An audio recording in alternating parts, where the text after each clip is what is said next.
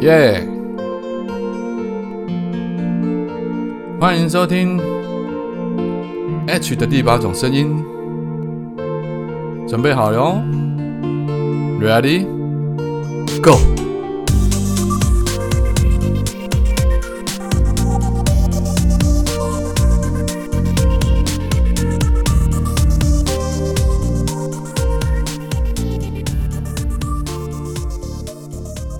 Hello，大家好，欢迎收到 H，欢迎回到 H 的第八种声音。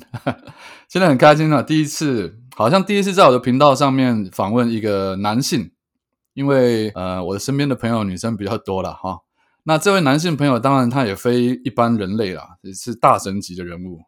今天非常有幸邀请到我在 Clubhouse 上面认识的好朋友 iFans。我讲 iFans 好像也大家不是很清楚，因为我的频道大部分都是女生在听。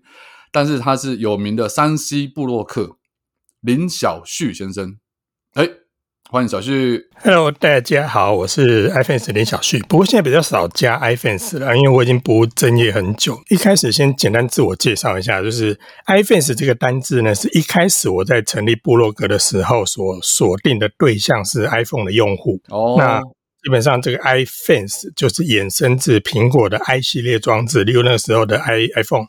然后 iPad 等等的，所以我是从这边发迹，但之后越来越不务正业，然后就跑到玩到更多产品。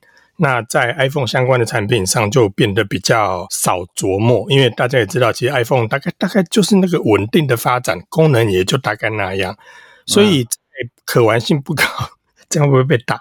在它的变化比较少的情况下，其实我玩的产品越来越多哦，所以其实我比较少去强调。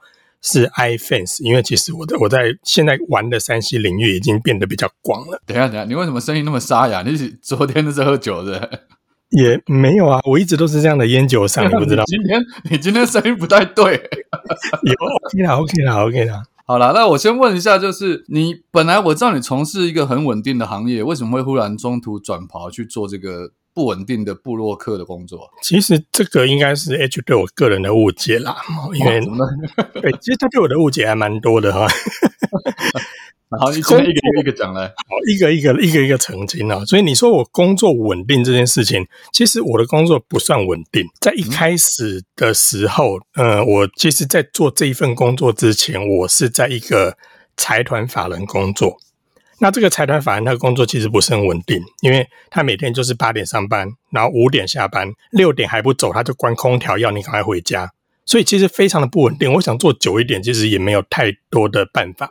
好，那这个时候很稳定吗？我也要要该打你不到了。嗯，好了。所以在那个时空背景里面哦，就变就变成说，其实我每天就算想工作晚一点，因为你知道吗，在办公室里面可以有免费的什么呃冰箱的饮料啦、点心啦，然后公用区很多的饼干呐，然后有免费冷气可以吹，想混久一点都不行。那这时候就必须要回家，回家之后做什么呢？我就开始忙一些自己想要做的事情。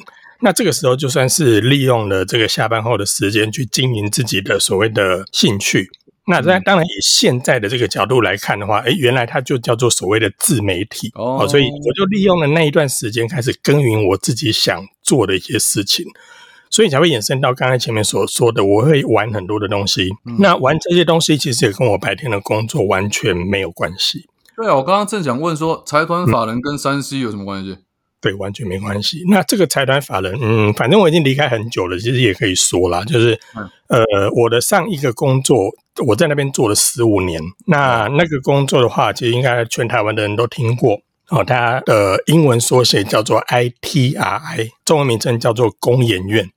所以其实很多人对于这份工作，但可能会像 H 说的一样，就是嗯，那你干嘛离职？这这个很好啊。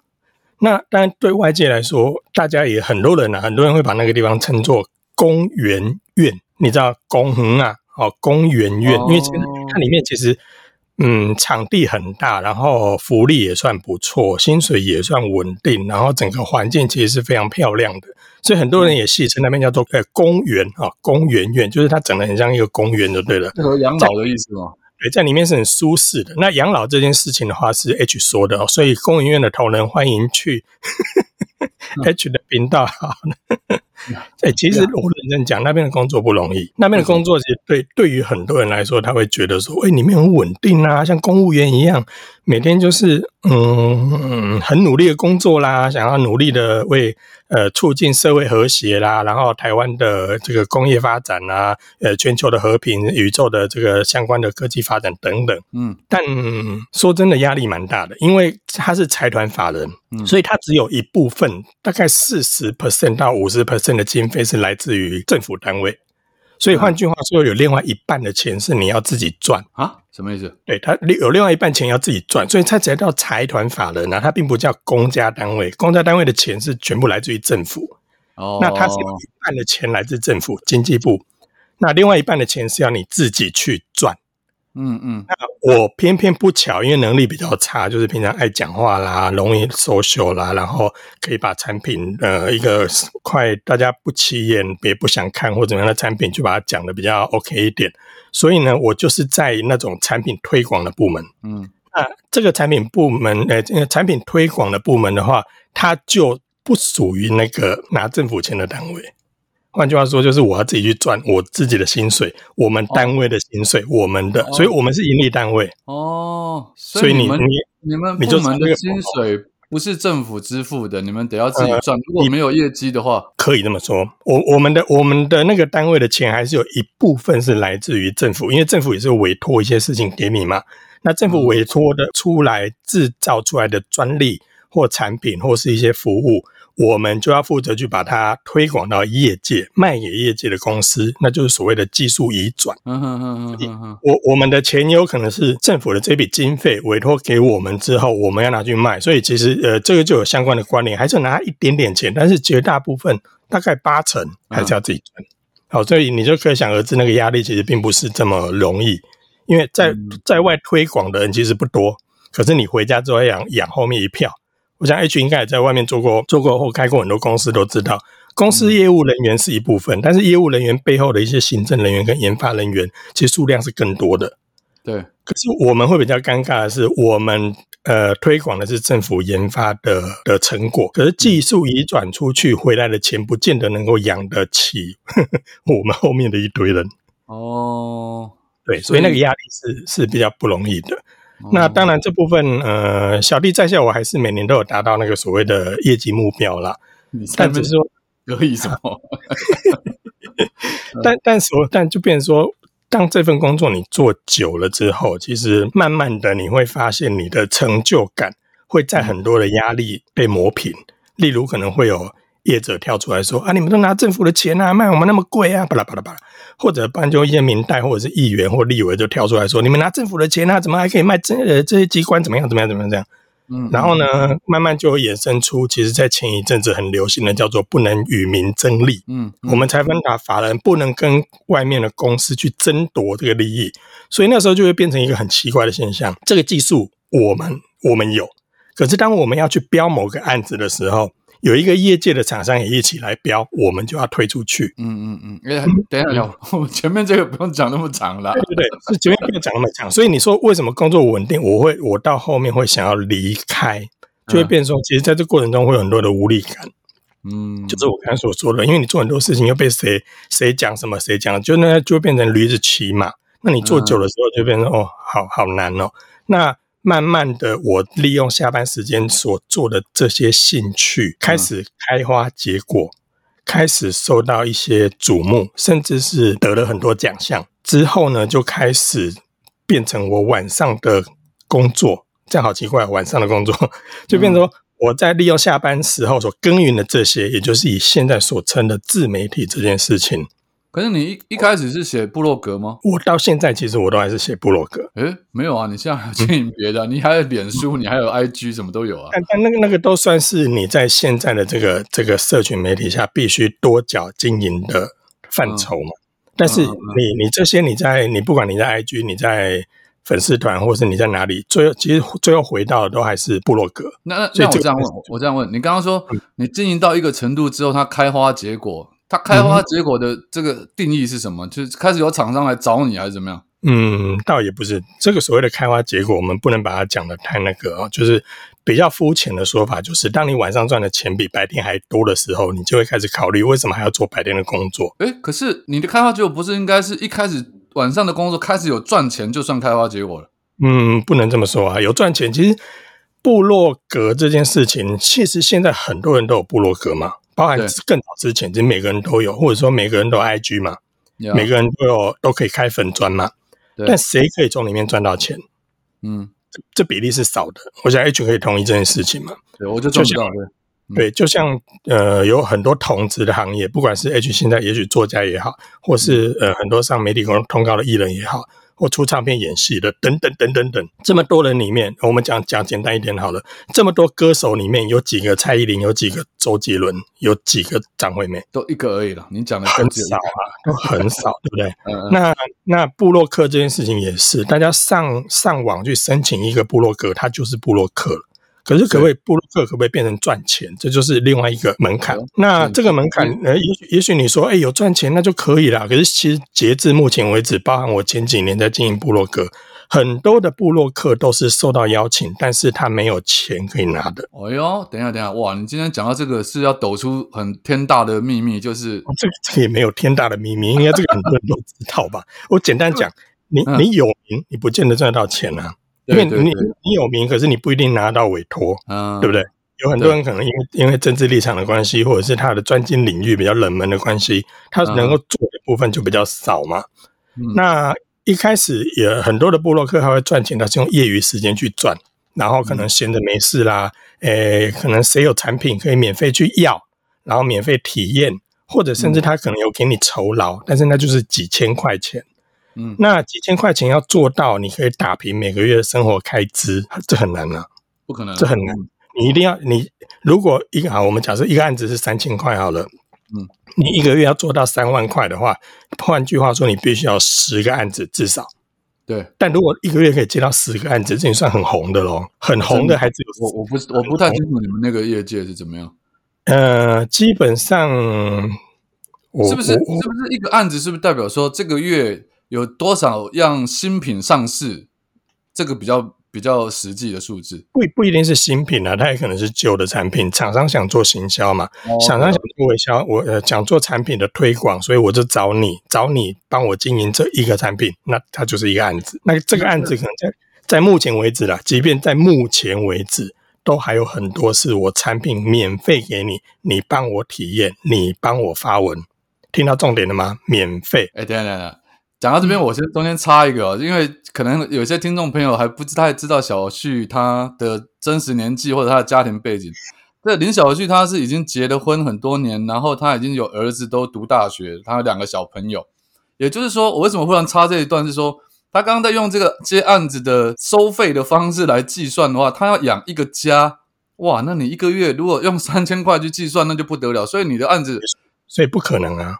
所以不是这个方法嘛，对不对？所以，所以我不会因为我有接到案子，所以我决定要离职。你没有听到我刚才前面，其实我在讲这一段的时候，有一个很重要的一个一个点，算是叫做：当我晚上利用下班之后的这段时间所经营的收入高过我的白天的薪水的时候，所以我前面在讲这一句的时候，晚上收入高过白天的收入，就做男模会馆的时候。嗯，没有，就主要是陪，我也 不是啊，所以呃，这件事情当然你要你如果真的要讲的话，我们可能今天讲三个小时都讲不完了。但是回归到重点，就是在于所谓的那个，因为我晚上的收入高过于白天了，那这件事情让我持续了两年哦。重点是我持续了两年，晚上的薪水都平稳的超过我白天的薪水。所以我决定离开，即便刚刚嗯，好，大家听到这边，大家听到这边一定很好奇，因为你你你有暗砍什么东西？就是那你晚晚上的收入为什么可以高于白天的收入？公研院的收入，我觉得应该也不会低吧？忽然安静，你不要安静。不是，我我我比较难去评断说，哎，公研院的薪水也不算低啦。对，嗯。以上班族来说，你说三万五万的薪水，当然这这以现在的这个世道来说，算算低了。那工研院的薪水，我老实讲，呃，至少都在至少了，至少都在大部分正职员工都有五万块以上。好，那平常刚进去的大概有四万多块。那我做了十五年，所以那个薪水的集聚跟每年的加薪，其实如果我在那边安安稳稳的，其实真的可以，嗯，还不错啦。哇，你这样越讲我越怀疑了。那你晚上到底是干了什么，可以赚到超过你这样少算，随便算算，你在工研院至少一个月拿十几二十万有，你晚上要超过收入要超过那个收数字，嗯，才叫开花结果。对，所以所以才让我想要离职嘛。原因就其实最主要就是这样子。因为还是你当时还是没有回答我的问题。那你那你晚上到底怎么赚的？我可是我前面其实我有讲过啊，就是我利用晚上时间经营的这一段，然后慢慢的开花结果。我刚才不是有提到吗？得到一些名次，得到一些奖项，得到一些厂商的关注。所以其实慢慢的就厂商就开始来了。嗯，当厂商来了之后，就是厂商来就变成不是我主动去要案子。是厂商的案子不断的来，当厂商的案子不断来的时候，当然做过生意的人大概也知道嘛。如果我今天我的产品的价格可以往上拉，我为什么要低卖？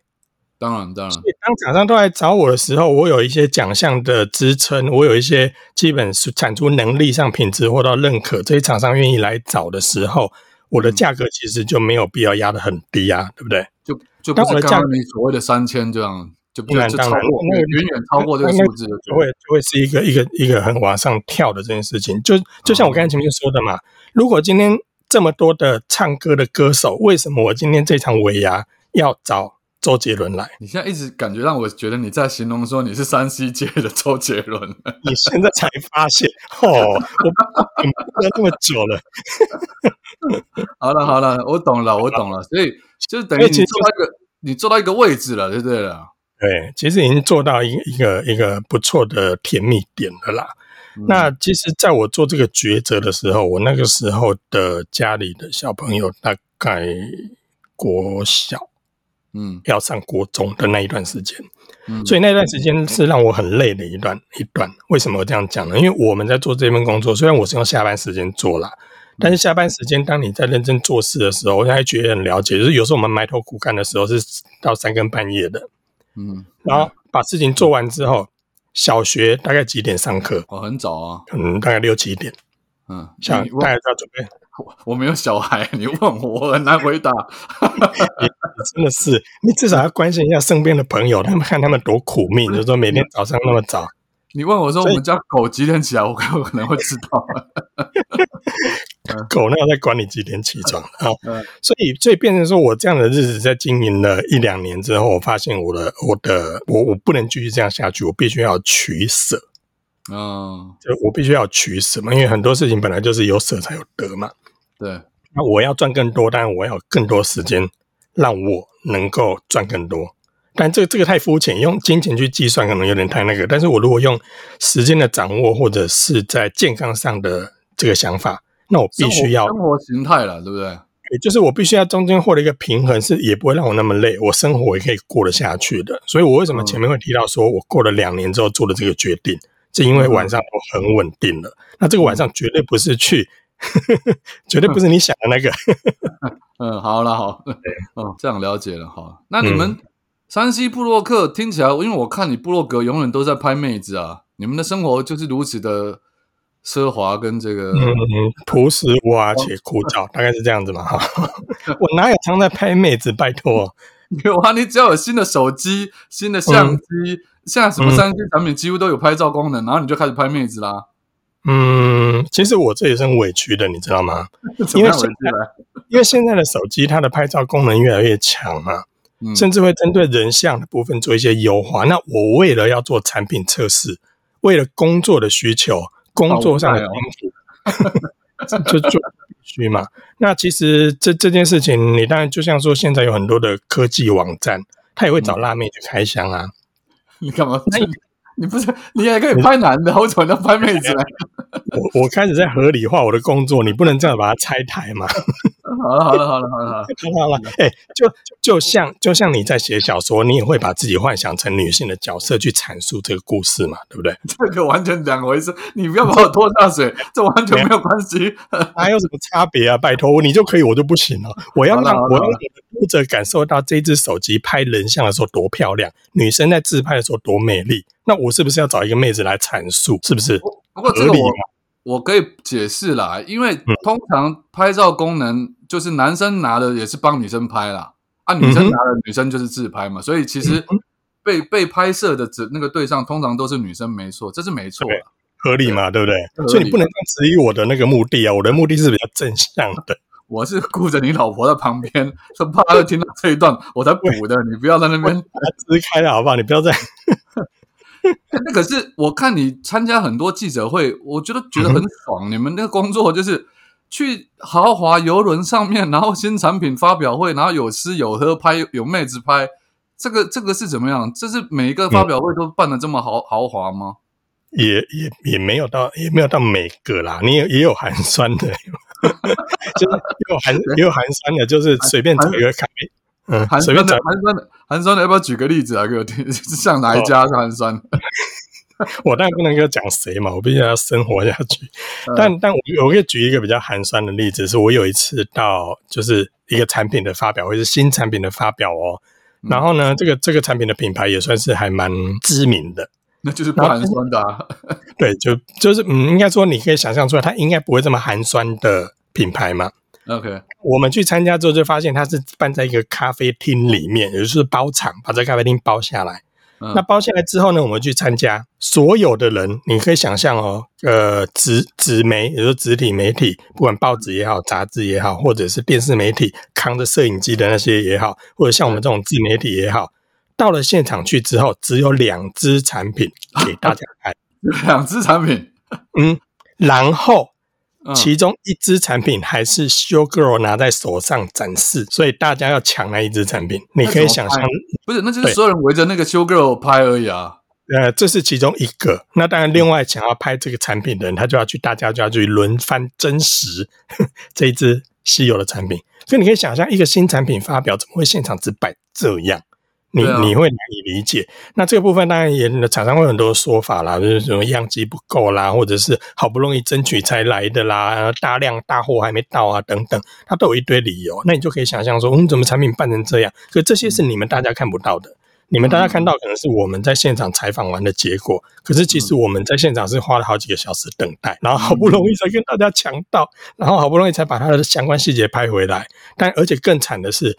所有台湾所有的记者会，台湾所有的记者会几乎都不会给你费用。记者会是不会给你费用，因为那是属于媒体采访。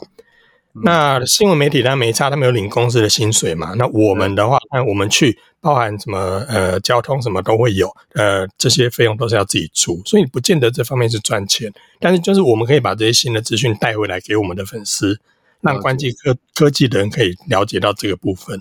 那你你刚才有提到说，嗯，可是可是我明明就看你们都有很多的妹子可以拍，然后 可以住豪华饭店，还在豪华游轮上面，还是对啊，这种这种不会每次啊。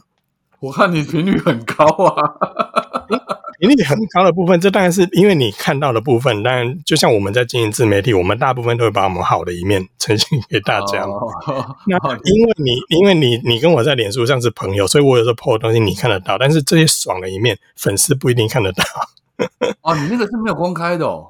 我大部分不会公开这些事情了，就是只是我有去参加，在我的个人版面会会去大概是秀一下而已了。但是因为可能也比较少人知道，说原来这种东西是厂商招待。对，可是这真的也不是秘密啦，因为这些你不管找任何媒体采访或者是怎么样，其实那都是。哦，包含现在其实，在目前为止，其实就有一团台湾媒体现在是在台湾，在美国的苹果发表会，那也是苹果邀请去的，飞机住宿什么都是啊，对不对？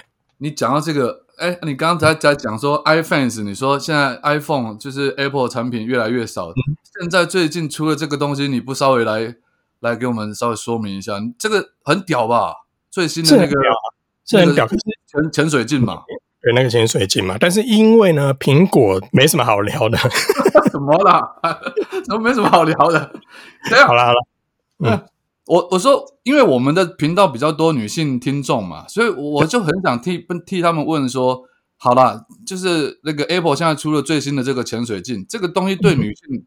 女性朋友来讲，他们有什么比较比较实际，或你觉得比较娱乐性啊也好，或实用性也好，比较高、比较特别的地方？嗯，如果如果真的硬要讲的话，我觉得这件事情对男性的吸引力会比较大。你看，你看 H 发出那种那种笑容，你就知道他对这个产品多么样的寄予厚望。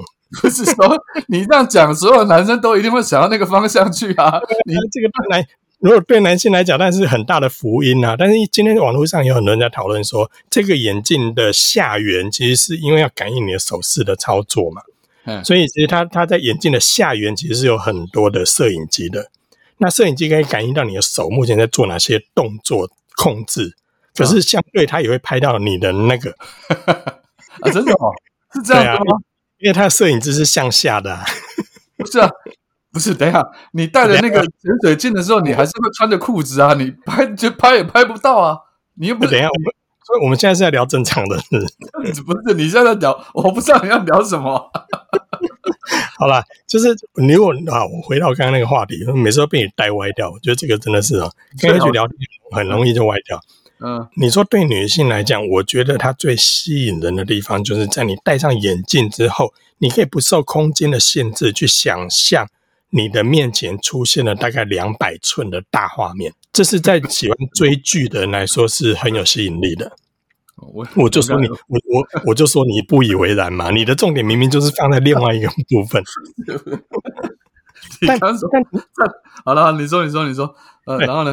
所以你说对女性的吸引力，我觉得就是她在追剧上的那个沉浸感是很好的、啊。现在很多女生为了追剧，是不是拿着手机对，躺在躺在床上看？嗯，那有时候还会不小心被被手机坑到，或者是被平板掉下来砸到。对对对，那这个部分的话，其实在佩戴上，你手又要拿着又很酸。那现在我们刚才所说的苹果那个潜水镜，它可以把画面放大到两百寸的大小，而且在一个不限大小的空间，甚至你可以在飞机舱里面，你就可以享受到那么大的画面的追剧。它旁边还有呃这个声音可以输出，让你直接靠在耳朵旁边就听到那个很震撼的音效感。这个在追剧上的满足是很好的，但哎哎你你你价格不好。你们什么时候可以直接体验到啊？我们什么时候就是在台湾发表的大概前一周，一般来讲大概是这样。那他现在他现在表定是什么时候？目前还不知道，对，目前还不知道。哎、嗯他好像说是说明年才会才会发售，是不是？但因为目前还没有一个时间点呢、啊。哦，对，现在连美国自己都还没有一个很正确的一个时间点，所以台湾这边更不敢讲。嗯嗯嗯嗯嗯嗯嗯，对但那个我相信它是一个划时代的产品啦。只是如果站在我的立场的话，你说站在女性的角度，我会觉得这个在追剧上就会非常的好。如果男朋友或老公没有经济上的压力的话，其实买一个呃用来追剧是真的是蛮蛮 蛮奢侈的。哎，可是今天是我看到你写的吗？还是别人写的？就是说，嗯如果你花十万块可以看到你过去的亲人是，就是哦离，开的对我写的，是你写的嘛，对不对？对那这个我觉得，我觉得这个对女性也会有很大的吸引力吧。嗯，我我不敢说这个一定对女性会有一个很有一个吸引力，因为毕毕竟它算是一个比较悲伤的故事嘛。就你可以戴上眼镜之后，让这个眼镜呈现你手机里面以前所拍摄的一些画面，变成三 D 化，变成立体，很立体的在你面前呈现。那这件事情，我们刚因为我们刚才讲到说，它的吸引力主要是来自于怀念。那怀念这个东西就会比较悲伤嘛，因为它可能是已经离开了。或者是嗯你可能再也没有办法遇到他了，你可以透过这样的方式来来呈现。那如果用到这个观点，我就说我我的那个贴文主要的意思就是说，很多人会觉得说这个眼镜要到十万，嗯，它好贵啊。嗯，对，嗯可是我如果站在一个比较情怀面的想法，就是我手机里面可能今天真的发生哪些意外，我的宠物或我的亲人离开了，我的手机里面有很多跟他的回忆，嗯但是它只能透过手机上那个平面二 D 呈现。嗯可是我今天戴上这个眼镜之后，我可以变成三 D，它就像我在我面前。对这个时候十万好像就不贵了。对你这样讲蛮合理的，而且如嗯果如果把它想象成说，像现在呃四 K、八 K 大的那种六十几寸的电视荧幕，其实一台也要好几万嘛。对，也差不多啊。嗯，如果我们讲八 K 电视的话，嗯，对，对啊，那如果这样用这个潜水镜去代替那个，我觉得十万还还不算还不算贵，还算便宜了，因为它功能更广哦。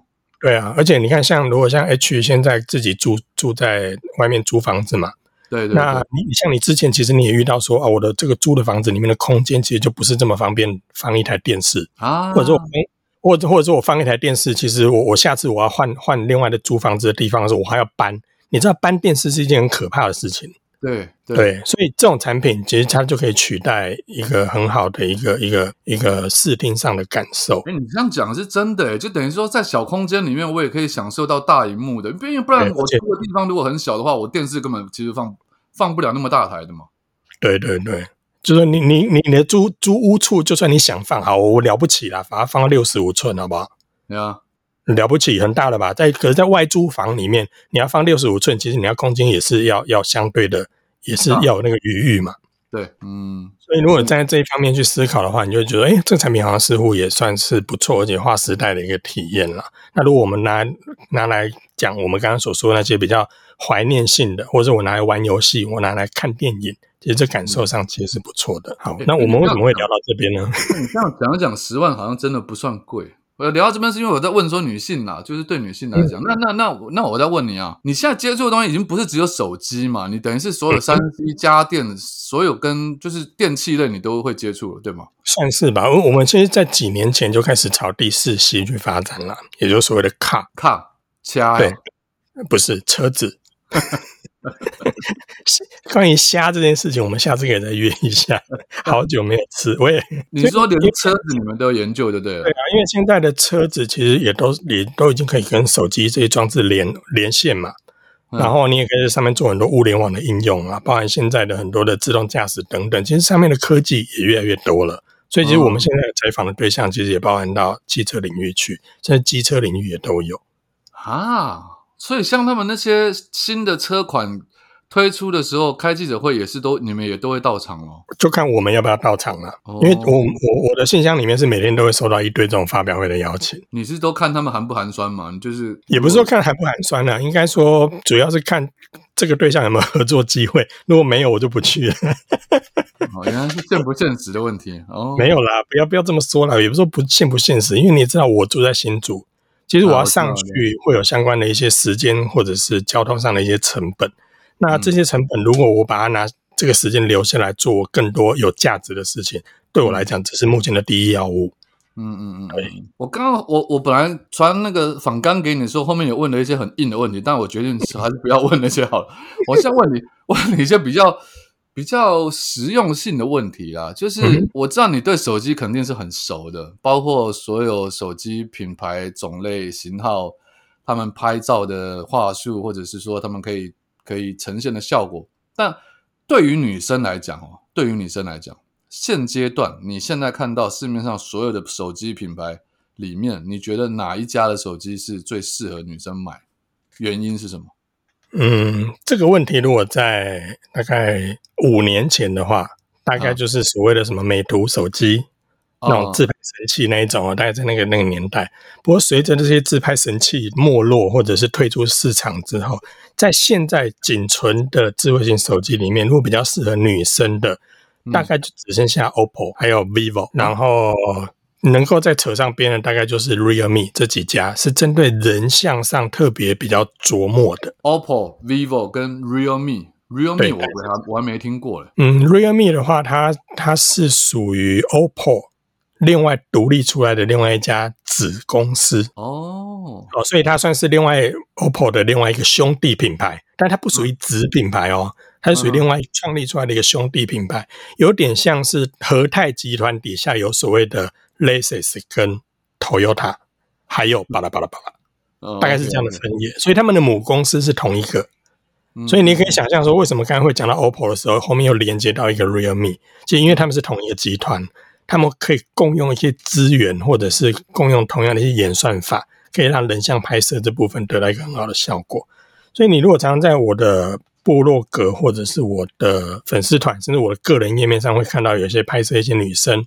不错的效果，其实大部分都来自于看到的话，会是这些品牌他们在表现上会比较好。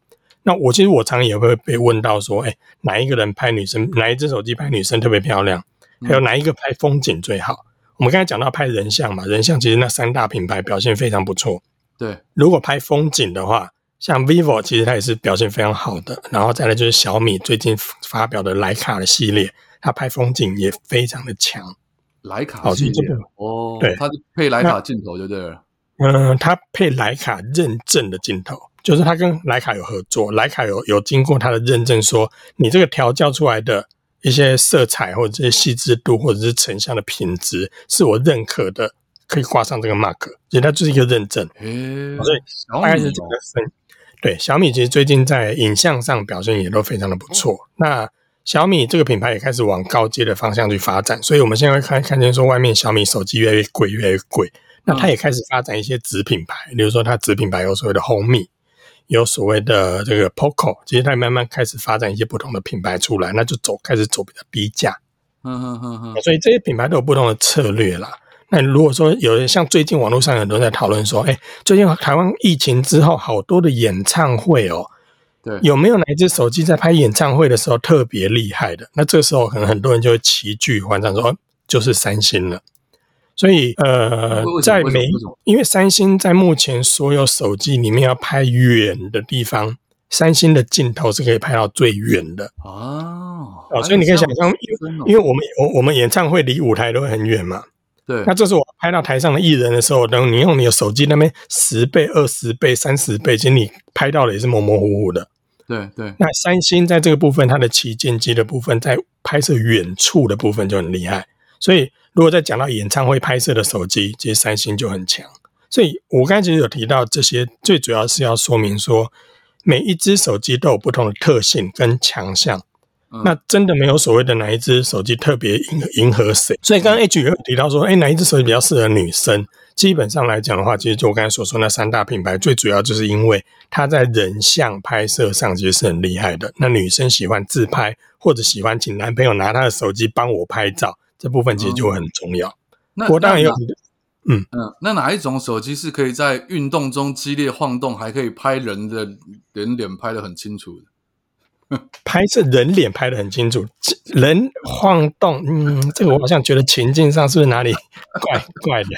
就是在船船上啊，搭船的时候，哦，搭船的时候，基本上基本上啊，其实现在这方面其实各品牌也都做得很好。但是你如果你说如果在床，喂喂，床你自己讲出来如果在是在比较晃动的环境下拍照的话，我觉得现在以目前来讲，各家的具备 OIS，所以就是所谓的光学防手震的智慧型手机来说，都已经表现的不错了啦。哎、你这样、你这样一轮，我问你的所有问题，你讲下来都没有提到半次 iPhone 哎、嗯，因为 到那啊，到底 iPhone 是在标榜什么？基本上 iPhone 这个产品，嗯，很多人说它是在在卖信仰，很多人这么说，这不是我讲的哦。哦，很多人说它在卖信仰。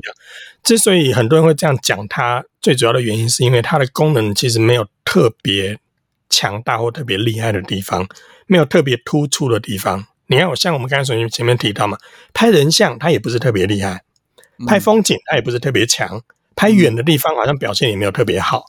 对啊，所以，所以在拍照表现上，确实 iPhone 现在是不如其他 Android 品牌的手机，这这绝对千真万确。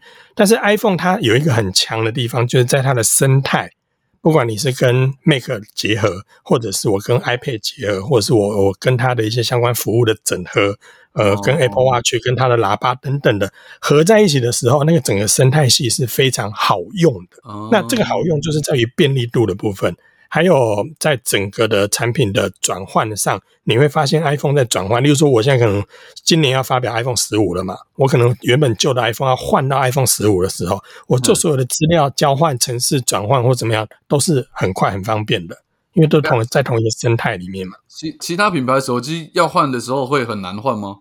因为我没用过，嗯你知道。我我讲一个最基本的，嗯，讲一个最基本的地方是，像台湾九成以上都有人用 Line，哦，你我都有在用，很多人都有在用，因为根据市场调查，台湾民众有九成，好像九成八以上都有在使用 Line。那 Line 的话，在转换不同手机的时候，例如说我的原本是 Android 手机，我要转到 iPhone，拍谁不行，啊，不行哦，不能转。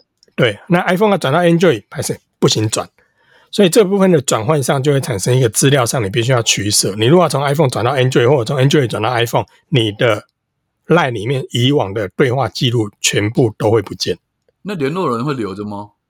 联联络人基本上，因为他他是跟你的账号或者是什么同步在一起，这个是 OK 的，啊，但是但是里面的资料会被清掉，对不对？对话记录都会被清掉。哎，但其实现在有一些工具，呃，像你如果去通讯行买或电信行买，其实他们会帮你做这方面的资料转换，因为有所谓的第三方软体是可以帮忙转换的。哦哦，所以这部分的话，其实是呃业者可以帮你这个忙了，但是系统本身不行。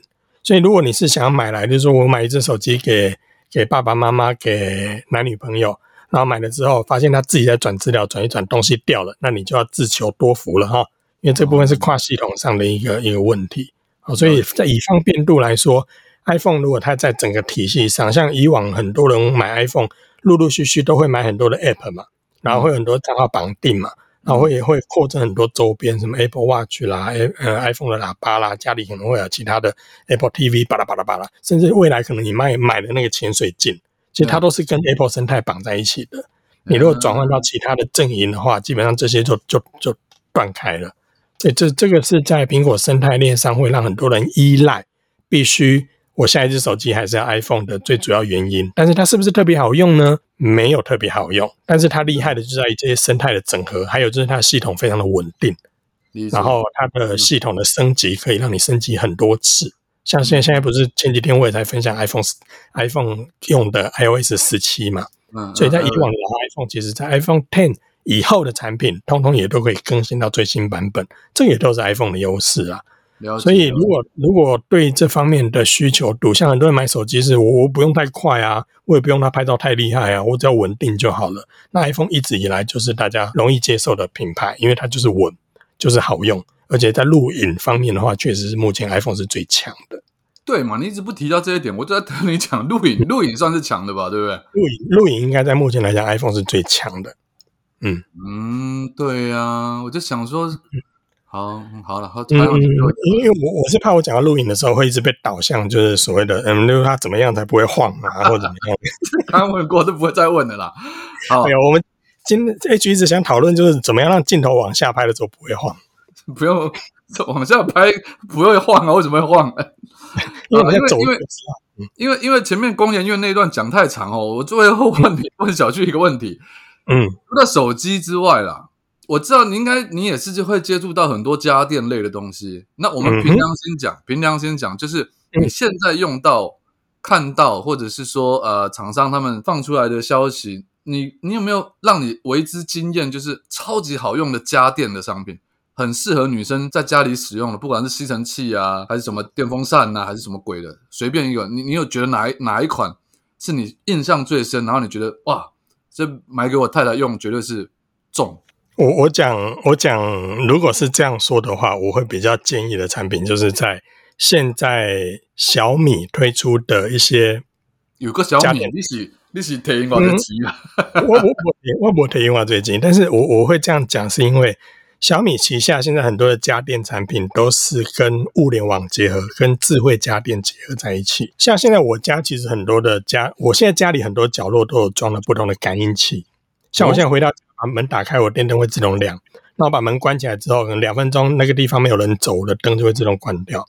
哦，那当我工作完之后，我只要呃离开了我的办公室一段时间，完全没有人走动的时候，我的办我的工作室里面所有的灯会自动关掉。那呃时间到了会自动进行打扫，然后呃相关的一些控制。那当然我刚才说说为什么要谈到家电这件事情，像。小米旗下就有一个很好用的产品，叫做小米的电锅。你说，嗯，电锅，电锅呢？嗯，对，你还你还露出狐疑说小米有电锅？对，小米有推出电锅。那它电锅厉害的是，我可以拿出我的手机之后，点选我现在要煮什么东西。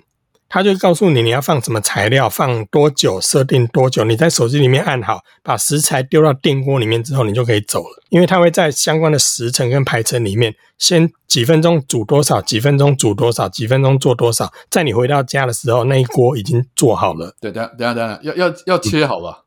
当然了，我我刚才说你把食材准备好放进去嘛。好，那准备好。对，这时候可能就是你在早上的时候，你可能要离开的时候，你已经把这些东西都放进去了。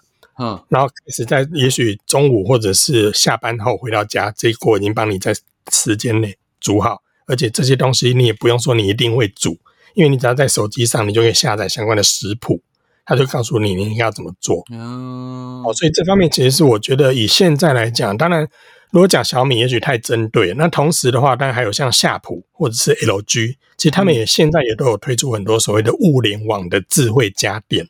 嗯嗯，那这个嗯这个些产品，像料理类的，像我刚才说，像夏普它的水波炉，就是其实是很有名的。前几年其实很多人去日本的时候都会指定说，哎、要从日本买买水波炉回来，就带夏普的水波炉。嗯那这个水波炉其实也也是刚刚讲的类似的功能，你同样可以在手机里面下载相关的食谱，然后知道你要做什么东西。那这个水波里面它有分成好几层嘛，那第一层你放什么食材，第二层你放什么食材，第三层你放什么食材，然后按下去之后，透过手机你就可以进行排程。同样回到家，三层的料理都帮你做好。透过手机进行排程，就是说不同的时间料理这样哦。它可以这么做，因为三层在不同的地方，不同层会有不同的温度嘛。诶，不同的温度，你就可以针对不同的食材去做掌握。所以其实这个地、这个地方也其实也都是现在很多人可能在买家电的时候比较不会去注意到的地方，但是这个却对现在人来讲很好用，而且你可以去指定说它是要几点启动，你不一不一定人都要在旁边啊。像我刚才说的，你只要把东西丢好，然后你就可以出门上班了。那在你回到家之前的一个小时，你就排程，先让家里的扫地机器人帮你把地板扫一遍，你就可以在你回到家的半小时前，让冷气先开动，先让你的家里面开始已经有空调了。嗯那你不在家的时候，你就让空气清新机或除湿机进行运作。其实这些这些都是比较不会干扰到你生活的地方，而且是很好的一个帮助。诶，以你这样讲的话，感觉上是小米好像在家电这边也有一套它的系统嘛，就跟对，它有它有它一套自己的一个智慧家电的生态。嗯，以上节目是由小米品牌所赞助播出。我等一下开发票过去给他们。你还好，还好，你最后有讲个夏普的那个什么水波炉，不然我真的觉得我们好像整集在帮小米做制录的感觉 因为因为我为什么会特别提到小米，是因为我身边其实有很多朋友，基本上生活上也都不是这么有余裕。喂喂，嗯 小米的东西便宜啦，现在没那么便宜的吧？是跟其他品牌相比还是便宜啦。哦，是哦，对啦，我如果跟其他品牌比的话啦，嗯，哦，所以照你这样讲，就是说小米他们也呃东西做的很到位，而且如果以价钱来看，CP 值来说是是高的，就对了。哎、是高的。他们他们的 CP 值甚至到什么程度，你知道吗？怎么样？如果你你的东西如果今天买来之后用到，也许一两年后坏掉，你要拿去送修，他叫你不要修了，啊，因为你不如买新的要便宜。哦对，维修的那个价格还不如买新的，你就可以知道它的 CP 值到什么程度。可是它如果常常坏掉，这样 CP 值也不高啊。但也也不至于到常常坏掉了，没那么夸张。我说到了，就算它坏掉，你也会在于说我我修还不如买另外另外一个它现在新出的，我只要批个几千块，我就可以换最新的。那你还要修吗？了解了解，嗯，好，那今天时间也差不多了，问了很多不风马牛该问的。风马牛不相干的问题。对啊，好一直扯很多。好了，我们今天很感谢小旭接受我们的采访，然后他真的诶是真的是我这个频道第一个男生的采访对象，所以希望大家珍惜这段录音哈。怎么珍惜这段录音？好像感觉是看我一遍就是少少一遍。喂 对，多听一次赚一次了哈。喂，好了，那谢谢小旭哦，我们改天有机会在线上。哎啊，对哦，你们你们要采访我哈，对不对？啊对啊，我回访一下嘛，科技酷宅嘛哈。因为反正设备我都架了，总不能浪费。你好好好，那我们下次可以再再，反正反正到时候我呃，他们采访我的部分，我也会放上来给大家听。嗯哼那就那就先而且 HQ 的反纲里面还有第四点、第五点。那这我我一收到这反纲的时候，我说哇塞，这五点你到底要花几个小时问？不是，是你前面工研院讲太久，好不好？你你要讲太久，我大概就是要要主要是要陈述说。到了一定的程度之后，我就放开。谁知道你要一直拼命的往下挖，什么他很怎么样，怎么样？因为大家都想知道，大家都想知道你怎么赚钱的。这样呃，怎么赚钱这部分，但自媒体怎么盈利，我觉得搞不好我跟 H 都会有很多东西可以分享给大家啦。嗯，不用把我拖下水，你你一定要比较的啊你比较厉害。好了好了，今天就这样，谢谢小旭啊，嗯就这样了，拜拜。拜拜。